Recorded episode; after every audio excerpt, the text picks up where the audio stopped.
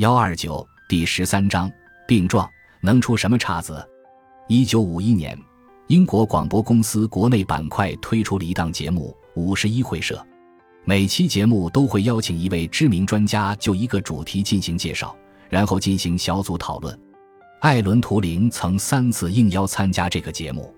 他首次上节目的时候，做了一次题为“智能机器：一种异端理论”的演讲。在演讲中，他提出。能非常接近的模拟人类心智的机器是可以被构建出来的，他们有时会犯一些错误，有时能提出一些非常有趣的新说法。总体上来说，他们的输出跟人类心智的输出一样，值得我们的重视。让我们全且假设这些机器是切实可能的，讨论一下构建它们可能会产生的影响。建造这样的机器当然会遇到巨大的阻力。除非我们在宗教容忍度上已经较伽利略的年代有了显著的进步，知识分子因为担心机器会抢走他们的工作，所以也会强烈抵制。但知识分子们对这件事可能存在误解。要理解机器要说什么，或者说要让我们的知识水平达到机器的标准，我们要做出很多努力，因为很可能机器的思考方法一旦开始。过不了多久，便会超越我们薄弱的思考能力。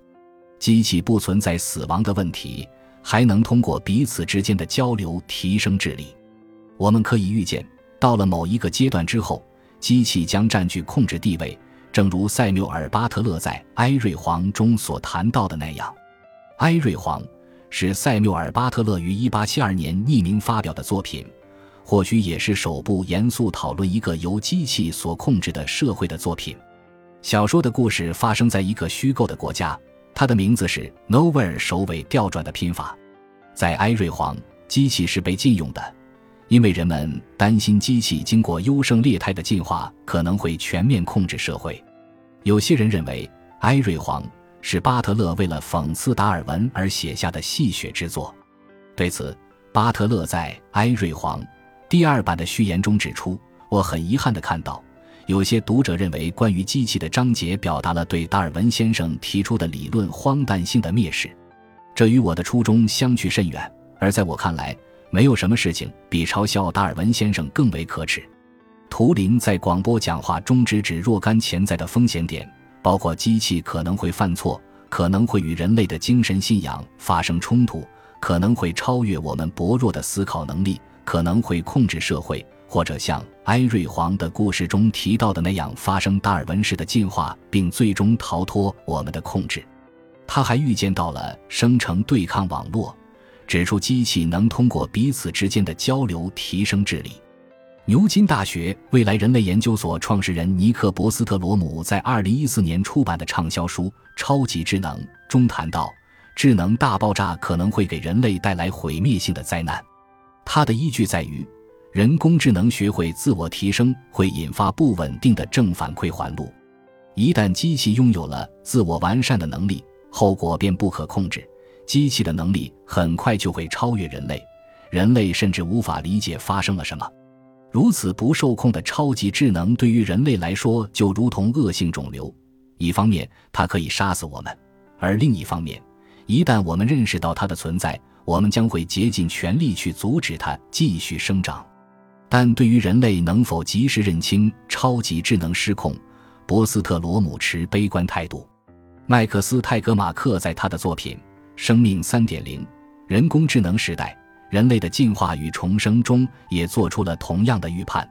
他认为，真正的转折点将是计算机能够自主设计、完善其所依托的硬件知识。计算机已经在软件设计中发挥了重要的作用，但目前，人类设计师在软件的设计过程中仍是不可或缺的。泰格马克认为，当人类设计师变得可有可无的时候，就意味着技术已经失控了，而在某些情况下，全人类都将被边缘化。